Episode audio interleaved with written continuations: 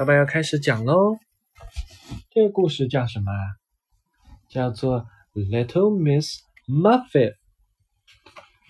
Little Miss Muffet, illustrated by Lorena Alvarez. Little Miss Muffet sat on a tuffet, eating her curds and wheat. Along came a spider who dropped down beside her and frightened Miss Muffet away. Help! cried Miss Muffet.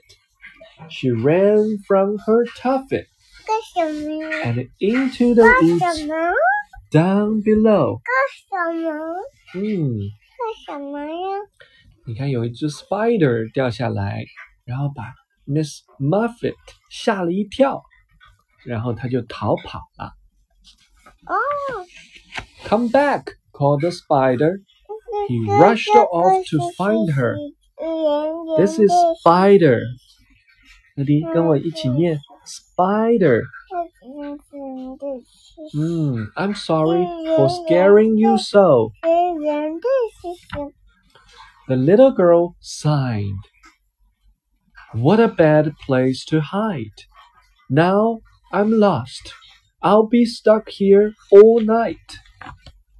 Then she heard a deep growl and an ear splitting howl. Ow! Ow! Ow! They gave poor Miss Muffet a fright. A big wolf jumped out. He said with a shout, It's ah. time for my dinner, my dear. I'll have little girl pie.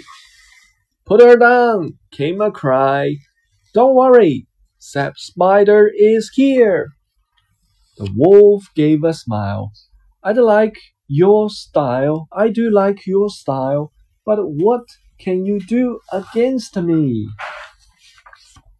I'll show you, said Sap. He spun a strong web and tied the bad wolf to a tree. Miss Muffet said, Sap, what a wonderful web! Now let's go. So Sap showed her the way. Now she's friends with Sap Spider. He hangs down beside her and spins for Miss Muffet all day.